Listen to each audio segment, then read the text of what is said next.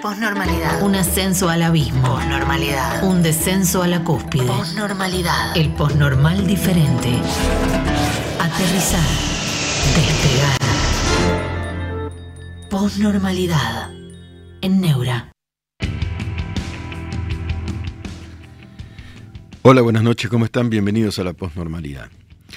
Quieren que les diga, yo estoy, eh, que no es en general mi estado de ánimo habitual, pero bastante eh, ofendido y humillado por algo que surgió ayer de casualidad y que nos involucra a todos. ¿no?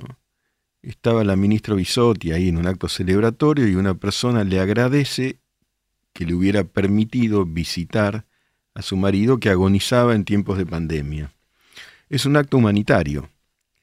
El problema es que es un acto humanitario selectivo. Es decir, a algunos se les permitía, así como algunos se vacunaron antes, llamado vacunatorio VIP, así como algunos podían circular e ir a cumpleaños en Olivos, y la mayoría estábamos encerrados. Yo les digo, eh, no lo quiero contar, porque es clavarme una daga. A mí me pasó. A mí me pasó no poder estar. O, o, que gente muy cercana a mí no pudiera estar frente a alguien que se iba. Pero no importa mi caso, no, no, quiero ni, ni mencionarlo. Eh, no poder acompañar a alguien a una guardia, por ejemplo. No, no, no. Quiero mencionar el caso de millones de personas. A ver, millones de personas que no podíamos salir. Pero que no es que no podíamos salir a, por razones realmente fundadas, por razones humanitarias. El caso de Solange Muse, lo recuerdan, es esa chica que se moría, se moría y escribía y rogaba que deje, que dejen que su padre la viera porque se moría. ¿Se acuerdan el caso de Solange eh, Muse? Y el papá, que creo que vivía en la zona de La Pampa, ella estaba en Córdoba, no lo dejaron pasar. Pero como algunos sí, a otros no. ¿Por qué no lo dejaron pasar? La chica se murió, Solange se murió sin ver al padre. Hay un acto de crueldad más grande. ¿Se acuerdan la chica de Santiago del Estero? Que se moría también cruzaba de Tucumán a Santiago y unos guardias le impedían circular, el padre la subió cargándola, la chica lloraba. De Córdoba, Octavio dice bien, era la chica, era Solange.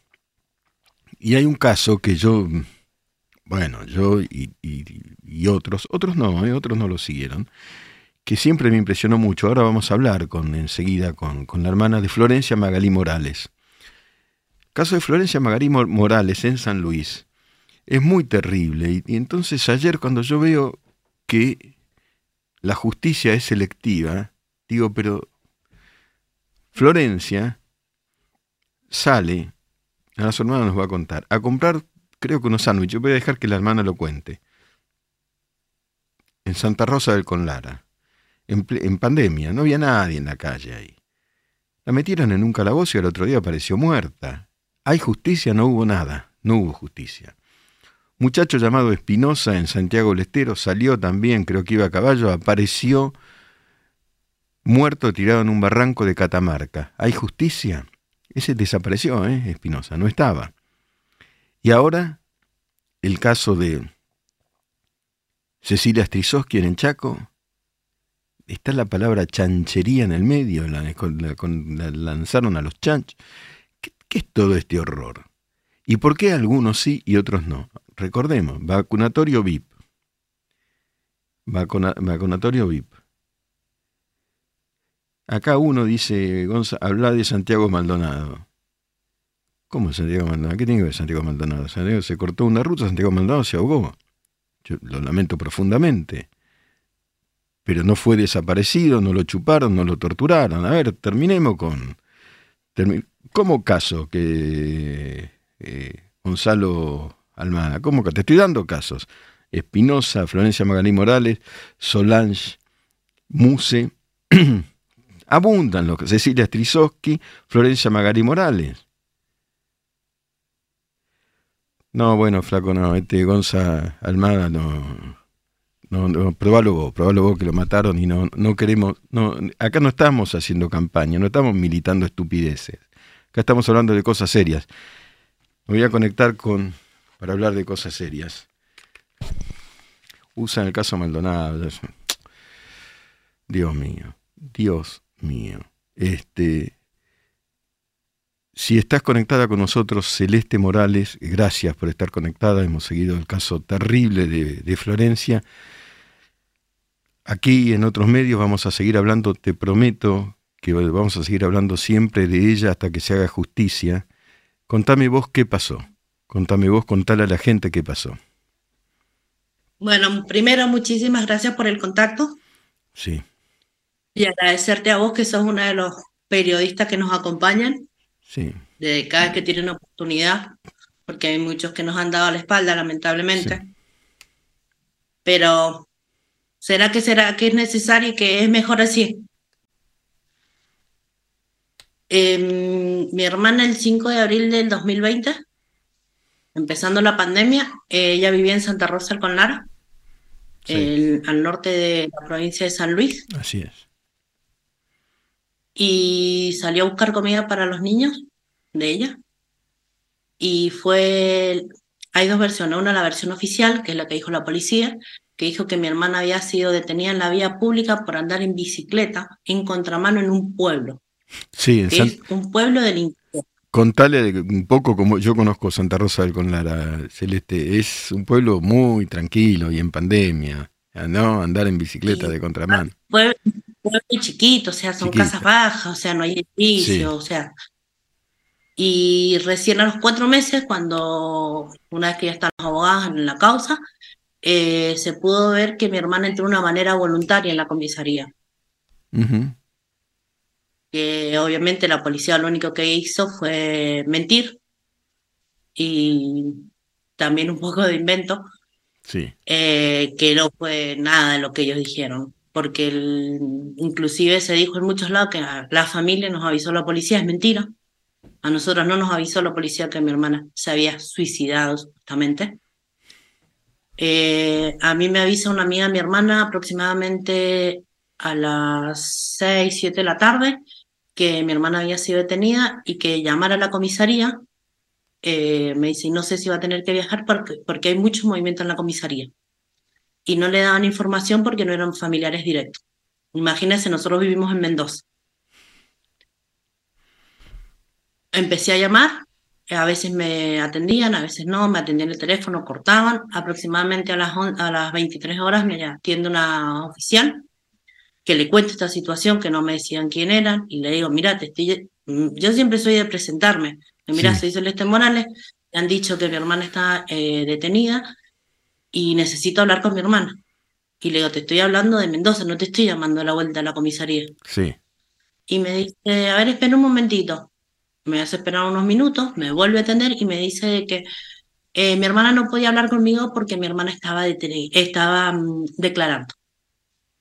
Te dicen así. ¿Y tu hermana en ese momento en qué situación estaba? Mi hermana tenía cinco horas aproximadamente de muerte. Ah, Dios mío. Dios mío. Eh, recién después de esa llamada, fueron dos o tres llamadas más que hice. A la una de la mañana me atiende Heraldo Clavero, que en ese momento era el comisario, y me dice que de la misma manera que estamos hablando con la tranquilo, nosotros ahora, me dice, sí, su hermana, yo no sé si venía alcoholizada, eh, drogada, porque ellos siempre al muerto le echan la culpa de todo, ensuciándolo, que me parece horroroso. Horroroso. Y bueno, em, fue detenida en la vía pública eh, por andar en contramano en bicicleta. Y bueno, iba a tener que viajar porque su hermana, y venir a buscar el cuerpo porque su hermana decidió suicidarse. Y yo, a ver si había estado hablando de, estuve más de cuatro o cinco horas, y yo, ¿cómo que está muerta? Me Qué dice, desesperación. sí, su hermana suicidarse. No, le digo, mi hermana no se ha suicidado, mi hermana la han matado a ustedes. No diga eso. Eh, le digo, pero aparte, imagínese, plena pandemia que no vola una mosca en la calle. Mis papás grandes. Es mi papá tiene en este momento 81 años y mi mamá 80. Le digo, ¿cómo le digo a mis papás? Y me dice, bueno, si quiere charlemos y vamos viendo cómo le puede decir a su papá. O sea, una O sea, ya no sé qué adjetivo ponerle porque caería en la vulgaridad. Escúchame, ¿los hijos de tu hermana qué edad tienen ahora? Ahora eh, tiene el nene cumple, el más grande en 15 días cumple los 15, el otro con 11 y la nietita que tenía a cargo mi hermana tiene 7 años. Quedaron solitos ese día, digamos, Mercedes, sin, sin su mamá. No, lo tuvieron, estuvo, lo estuvo cuidando la amiga esta de mi hermana, que es Sí. la que me avisó a mí.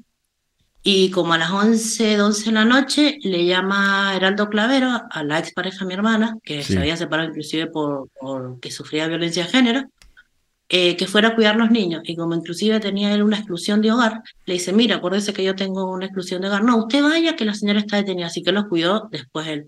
Correcto. Cuando yo viajo, eh, nos tuvieron, fue terrible. Eh, un viaje que se hace en cinco horas, nosotros lo hicimos, nos tuvieron siete horas en el arco de Zaguadero, que es el Sí, la frontera, el límite, sí.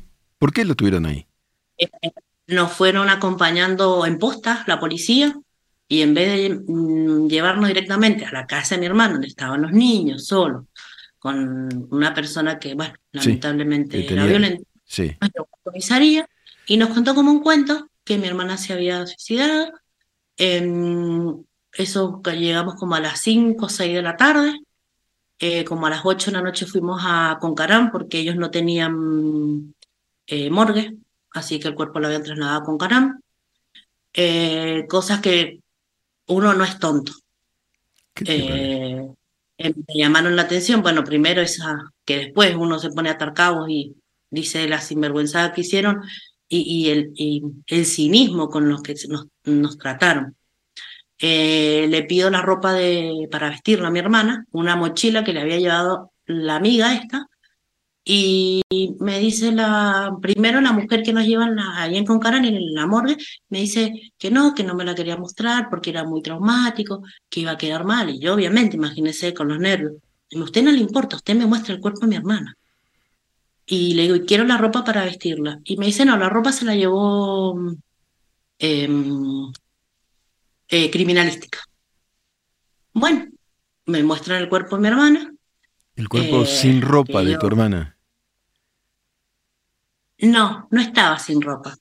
Vio los famosos blusones que vimos Ah, tanto en sí, pandemia. sí, sí, azules. sí. Ah, ah, ok. Bueno, la habían puesto de manera que a mi hermana no se le podía ver otra cosa que la cara, y mi hermana tenía el pelo eh, largo hasta la cintura, y lo único que se le veía era el pelo y la cara. Pero yo ahí es donde le veo a mi hermana acá, eh, dos eh, moretones. Me llamó la atención. Eh, yo viajo con mi sobrino, con Nicolás. Cuando yo le aviso a Nicolás para viajar, me dice, la Magali no se suicidó, la Magali la mataron. Claro. O sea, nosotros conocíamos a mi hermano. Se lo dijo al comisario y todos no, como Claro. que éramos mal pensados. Y mm, otra de las cosas que llamó la atención, ellos se encargaron de, de, del velatorio y todo eso. Nos deja, nos acompaña a la sala de la velatorio un, policía en la camioneta, se va. Y supuestamente nos dejaban dos horas velar. Digo, bueno, dos horas. Eran los tres nenes, la expareja, por un tema que, eh, por respeto a mi Sí. sobrino, Ok. eh, y dos o tres amigas, dos amigas y, o una amiga y un amigo de ella nada más, o sea, no éramos 100 personas, Sí. ¿no? Se va este señor y vuelve a los 10, 15 minutos, no fue más de eso, y me dice, mire, tengo que cerrar la sala velatoria porque vienen órdenes de arriba que no se la puede velar a la señora. ¿Por qué no se la Y le digo, bueno, no sé, Mm. por el COVID, porque el COVID se Ah, utilizó tanto, sí, tanto claro, para claro, hacer claro. tantas macanas. Claro. Entonces le digo, bueno, mire, dígale al que de arriba que le dio la orden esa, que venga y hable conmigo, que yo estoy acá, aunque sea una hora la voy a velar a mi. Y ahí es donde mi sobrino Nicolás le corre un poco el blusón y se le ve a mi hermana dos surcos en el cuello. Eh, al otro día la llevamos al cementerio y nos seguía una camioneta de la policía. A ver, decían que supuestamente mi hermana estaba alterada. Después nos seguía, qué necesidad de seguirnos. Y la policía eh, salía a comprar un, medio kilo de pan y aparecía como si fuéramos delincuentes. O sea, Yo entiendo el COVID, yo entiendo la pandemia, yo entiendo toda esa situación, pero era muy evidente la situación tan horrorosa, ¿no? Em, inclusive una de las cosas que me llamó la atención, que ellos vieron como que hubieron una diferencia. Nosotros siempre dijimos, mi hermana había ido a buscar una tarjeta de débito que tenía un amigo de ella, policía, Sí, que se llama Javier Sosa, sí.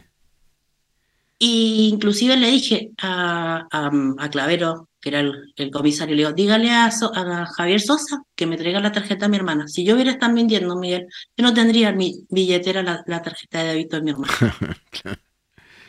¿Me entiendes?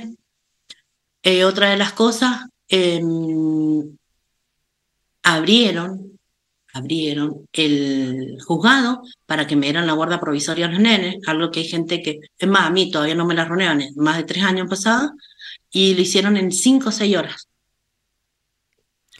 Y Escúchame, el cinismo del sinvergüenza de Clavero, Sí. que me dijo, le digo, yo a mi hermana acá en este pueblo no la dejo, yo a mi hermana me la llevo, yo me la llevo a Mendoza. Y me dice, mire, acá, Me- en- acá por la zona no hay, pero no sé qué pueblo me dijo que tienen cremación y me dice, más adelante va a poder venir, eh, cremarla y llevársela en una cajita en colectivo. Imagínese los sinvergüenza, o sea, como terrible, Eh, terrible, terrible. Escúchame, y, y según la versión de ellos, ¿cómo se suicidó? Porque es una tarea complicada suicidarse. Es como yo le dije, si supuestamente le han sacado, ¿con qué se suicidó? Me dice, no, con un cordón. Si se sacan los cordones, le digo, a mí no me venga con esa ridiculez, le digo. Si nos podemos, ponemos a hablar de ri- ri- ridiculez o de suposiciones, se podría haber ahorcado, le digo, con el cordón, con el bretel del corpiño. Y te dijo el ¿Entiendes? Sí, O sea- entiendo claramente. Y te dijo el cordón. Y después tampoco entiendo esa, esa escolta desde el arco del zaguadero y la policía. ¿Por qué? Dicen Bueno, que era, que es- era un protocolo que había tomado la provincia. Sí, y las altas autoridades de la provincia intervinieron, te llamaron, te ayudaron. Nosotros cuando yo me vengo de allá a Santa Rosa, que yo ya me venía con los Sí. nenes, eh, se lo juro, perdón, y la vida de mi hijo y la memoria de mi hermana, lo miré a Clavero Sí, y me dice, ¿saben qué? Les tengo una buena noticia, pero así hasta como, como Sí. de una manera que uno se pone a pensar después burlona, diciéndome de que mi hermana eh, dice, se van, no los van a llevar, no los van a ir escoltando ahora, se van, van a estar con Carán y de ahí ya se van a poder ir rápido, van a poder irse rapidito. Imagínense cómo será que todo se sabía ya, que cuando cruzamos el arco de Zaguadero en el auto de mi sobrino, le miran la patente y el modelo del auto de mi sobrino le dice, ah, vos sos el del Golden Gris, pasa nomás, no le pidieron nada. ah, Es como le dije, hubiéramos mm, traído cualquier cosa, cualquier cosa. Pero, algo tuyo. Pero que se Ah. fueran rápido. Celeste, ¿me acordás un minuto y seguimos? Hacemos una pausa, no te vayas. Gracias. Sí. Pensar, pensar, pensar. Posnormalidad. Pensar escuchando. En Neura.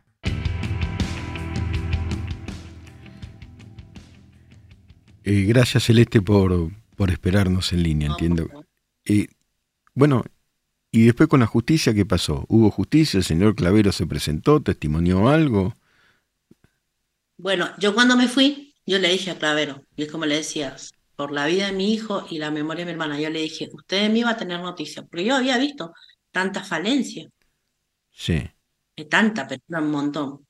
Así que cuando nosotros llegamos a Mendoza, el día miércoles al mediodía, me pongo en contacto con el doctor Santiago Calderón Salomón sí, y el doctor Federico Putoli, que son de San Luis, que son nuestros abogados de hace tres años.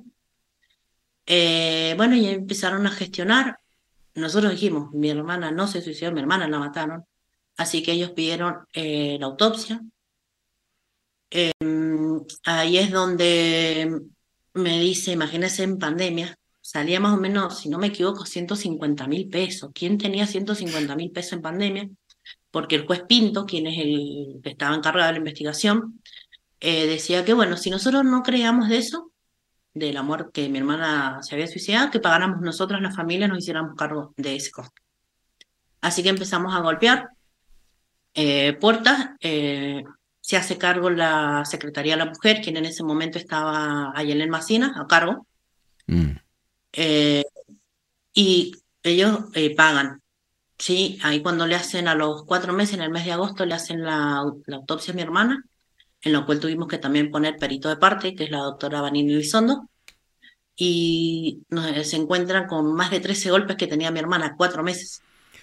13 Eh, golpes fuera- constatados por los peritos cuatro meses después de la muerte, que la, policía afirma eh, que fue un suicidio. Claro. Eh, después tiene, le faltaban músculos, arterias y venas del cuello. Según el forense Gustavo Lafourcade, eh, mi hermana tenía, el yoide estaba fracturado y el yoide estaba intacto. Eh, por eso siempre digo, y lo dije, lo digo y lo voy a seguir sosteniendo, que son todos una mafia, son todos una, una banda de delincuentes y de sinvergüenza, porque ahí está metido la policía, el fiscal inclusive, el defensor oficial, que ellos todos dijeron que mi hermana se había suicidado, y fueron los encargados que más de dos o tres oportunidades pidieron que la causa de mi hermana se cerrara, y el forense, porque el forense ocultó pruebas. ¿Y la causa ahora en qué estado Y- está? Mire, la policía, o sea, del gobierno, digamos que los únicos que hemos tenido en contacto en su momento fue con la Secretaría de la Mujer, Sí, con Ayelen Macina directamente no fue, sino fue hasta en noviembre del año pasado que ella ingresó a la Nación. sí. Antes no había El- tenido el- contacto. El actual ministro de ¿Cuántos años Género y? Diversidad, sí, nacional. Ella nunca tuvo contacto, Nunca sino tuvo. fueron recién a los dos años y medio. Eh, el juez Pinto en diciembre del 2020 pide la prisión preventiva de estos policías, de Heraldo Clavero, quien era el comisario, Ma- eh, Marcos Ontivera, quien era el jefe de guardia, Joana Torres, que era una la policía, y mm, María eh, Argüello.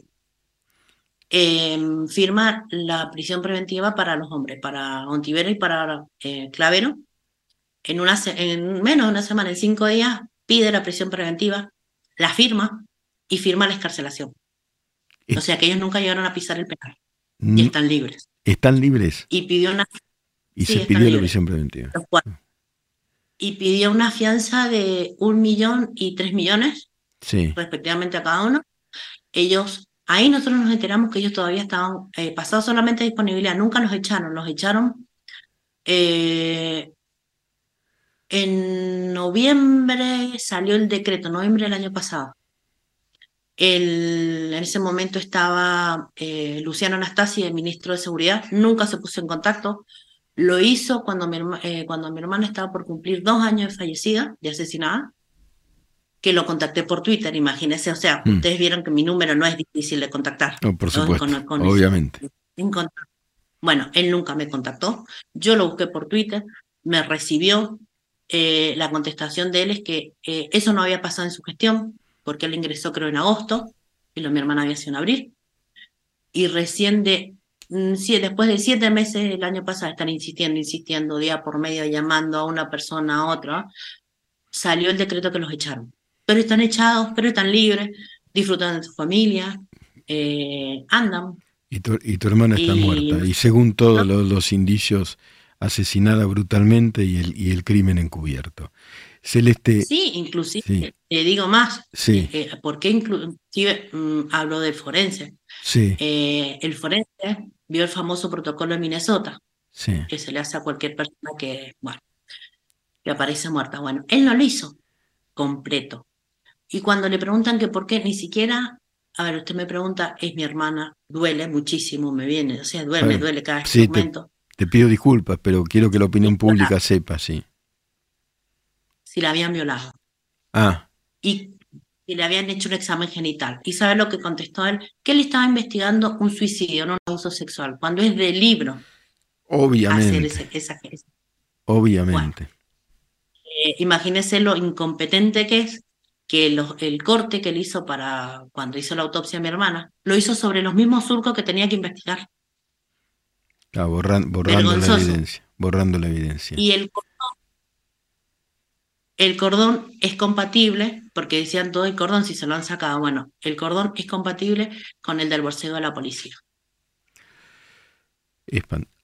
Bueno, esto último que decís es crucial. Celeste, yo te, te mando un abrazo muy grande para vos, para tu familia y por el recuerdo de Florencia. ¿eh? Este, vamos a hacer todo lo posible para, para que haya al fin y al cabo justicia. Ya justicia no va a haber porque ella no está, pero ¿qué te puedo decir? Fuerza y un abrazo enorme. Le agradezco un montón porque yo no, sé no, que... no hay nada que agradecer. Este, eh, al contrario, al contrario. Hay que ir, qué sé yo. ¿Qué te puedo decir? Te mando un abrazo, un abrazo muy grande. ¿eh? Muchas gracias, Miguel. Tenga buenas noches. Hasta luego. Chao. Estamos en la posnormalidad con Miguel Wiñaski.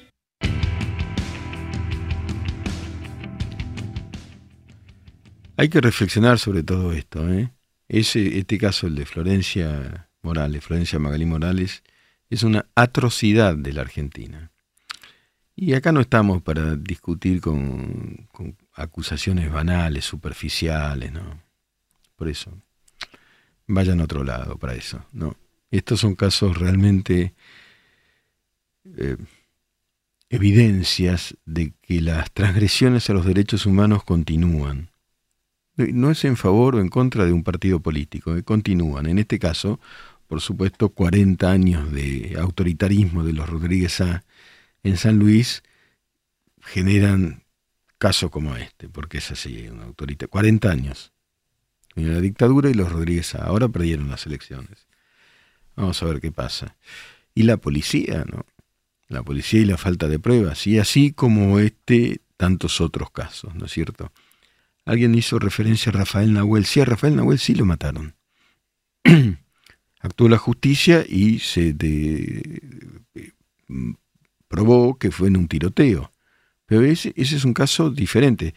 Gabriel Gabrielich recuerda a Facundo Astudillo eh, eh, Castro, efectivamente, supuestamente transgredió normas del COVID, no está más, no se sabe.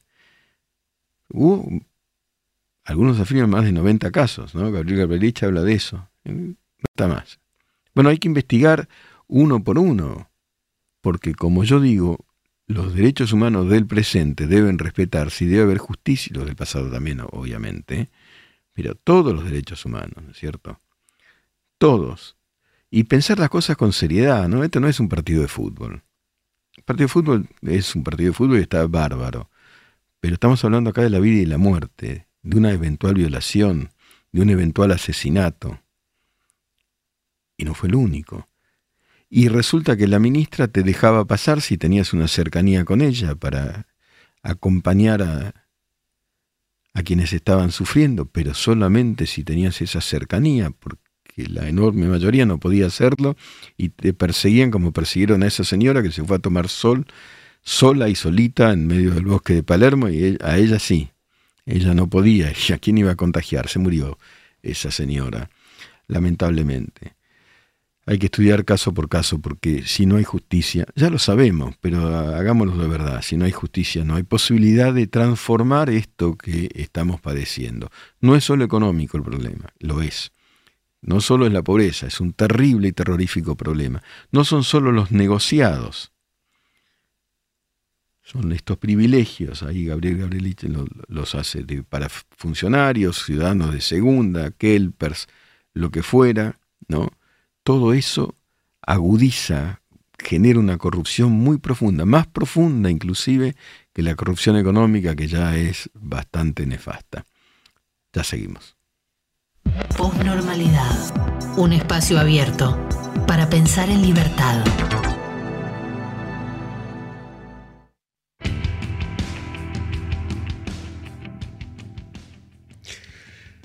En la posnormalidad la poesía se lee de pie y los viernes se la dedicamos a Jorge Luis Borges. Este poema se llama Ausencia. Habré de levantar la vasta vida que aún ahora es tu espejo. Desde que te alejaste, cuántos lugares se han tornado vanos y sin sentido, iguales, iguales a luces en el día tardes que fueron nicho de tu imagen, músicas en que siempre me aguardabas, palabras de aquel tiempo. Yo tendré que quebrarlas con mis manos. ¿En qué hondonada esconderé mi alma? Para que no vea tu ausencia. Que como un sol terrible, sin ocaso, brilla definitiva y despiadada. Tu ausencia me rodea, como la cuerda de la garganta, al mar al que se hunde. Posnormalidad. Filosofía en radio. En Neura.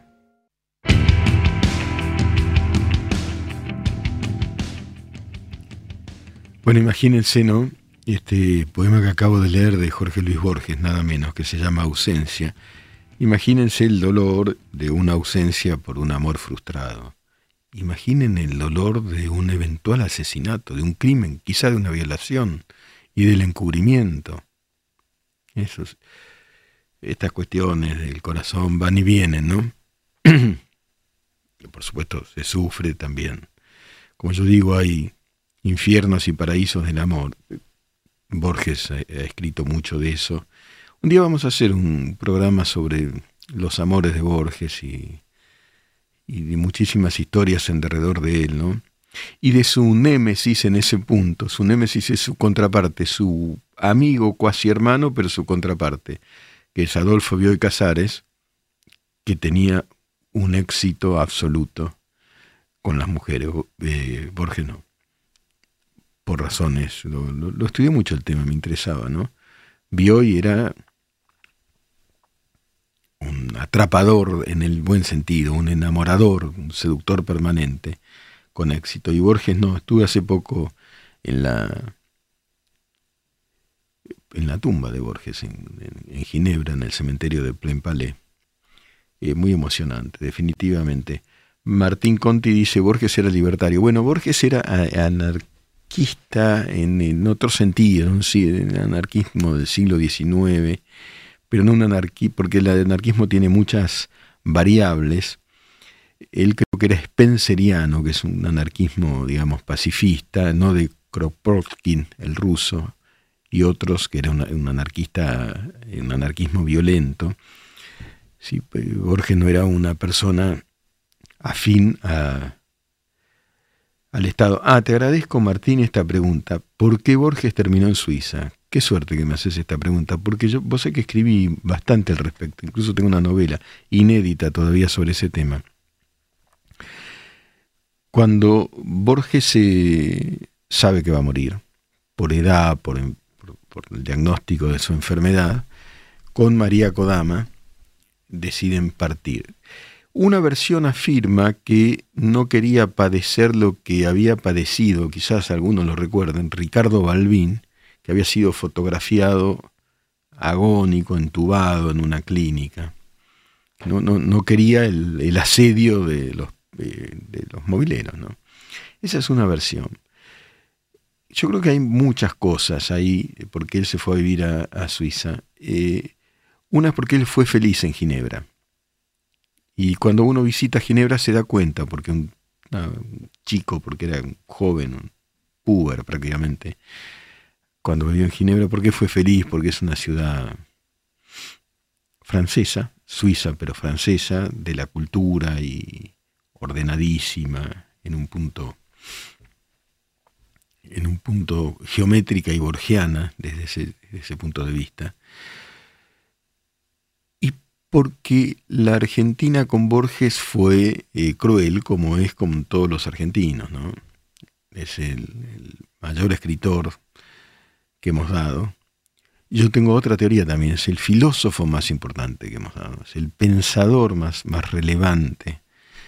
Eh, definitivamente, desde que la Argentina existe, no tengo tiempo ahora de... Pero Tlón, uno de sus cuentos, es un modelo filosófico Piensen solamente una frase de, otro poema, ¿no? La vigilia es un sueño que sueña no soñar. Es decir, cuando estamos despiertos, la vigilia, ¿cómo sabemos que no estamos soñando? Que no es un sueño que sueña no soñar. Y así todo el tiempo con, con pensamientos y reflexiones filosóficas, ¿no?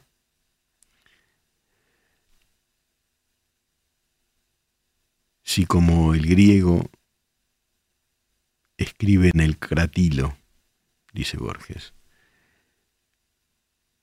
En las letras de rosa está la rosa y todo el Nilo, en la palabra Nilo, y sigue. Es un Por eso digo que es un filósofo. Eso es el nominalismo. El Nilo, para un cocodrilo de Nilo, no se llama Nilo. El Nilo, ese río, el más largo del mundo, todo es, para nosotros es, son es la palabra que lo nombra, es la cifra que lo nombra, o como diría Borges, lo que se cifra en el nombre, es lo que se cifra en el nombre, ¿no? Bueno, y de ahí se inspira Humberto Eco, que es respetable, pero mucho menor que Borges, para escribir el nombre de la rosa, porque es el nombre, ¿no? El nombre de la rosa. Yo creo que, que Borges no, nos hace falta siempre, ¿no? No todo es la, la, la política y menos la politiquería y menos aún los fanáticos, ¿no es cierto? Martín, ¿por qué los argentinos castigamos a quienes sobresalen y nos representan? No sé. De estas crueles provincias, dice Borges en otro de sus poemas, en el, en el maravilloso poema conjetural, ¿no?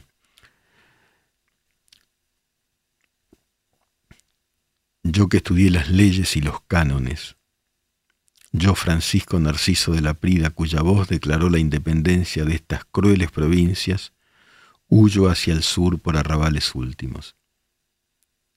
La noche lateral de los pantanos me acecha y me demora. Así habré de caer, etcétera, etcétera. Siempre lo recito. Y lo y lo reitero porque hay que recordarlo, ¿no? Las crueles provincias, ¿no? Otro escritor que conocí bastante por suerte, por suerte y gracias a esta profesión que es que fue Héctor Tizón, Jugenio, escribió un libro de cuentos maravillosos sobre Jujuy que se llama Luz de las crueles provincias, ¿no? Bueno, acá está la política metida, eh, ¿por qué castigan a los privados? Sí, bueno, sí. Es un país castigador, ¿no? También hay, también hay maravillas. Si todo sale bien, el domingo voy a ver a Marta Argerich y sé que es una maravilla y estoy muy feliz y muy expectante por eso. Y mañana me voy a la cancha. Trabajo, ¿eh? trabajo los dos días, siempre trabajo, los siete días de la semana, pero quiero decir, todavía se puede vivir, pero estamos castigados. Increíble, Marta, increíble, Marta, lo que ayer contó Tellerman sobre Marta Argerich, que con 82 años termina sus recitales y una vez que termina con el público llorando emocionado, pide un salón con un piano para seguir estudiando, 82 años, ese es el ejemplo, ese es el, el modelo. OMX4, saludos de Puerto Madryn. Adoro y amo Puerto Madryn. Vamos con las ballenas a todas partes, a todas partes. El océano, el océano mar. Martín Conti, Marta, Barenboim, bueno, tantos grandes. Entre el castigo, la crueldad y la grandeza. Y así estamos, y así estamos. Que tengan un gran fin de semana. Les dejo un abrazo muy afectivo para cada uno de ustedes. Posnormalidad. Un espacio abierto para pensar en libertad.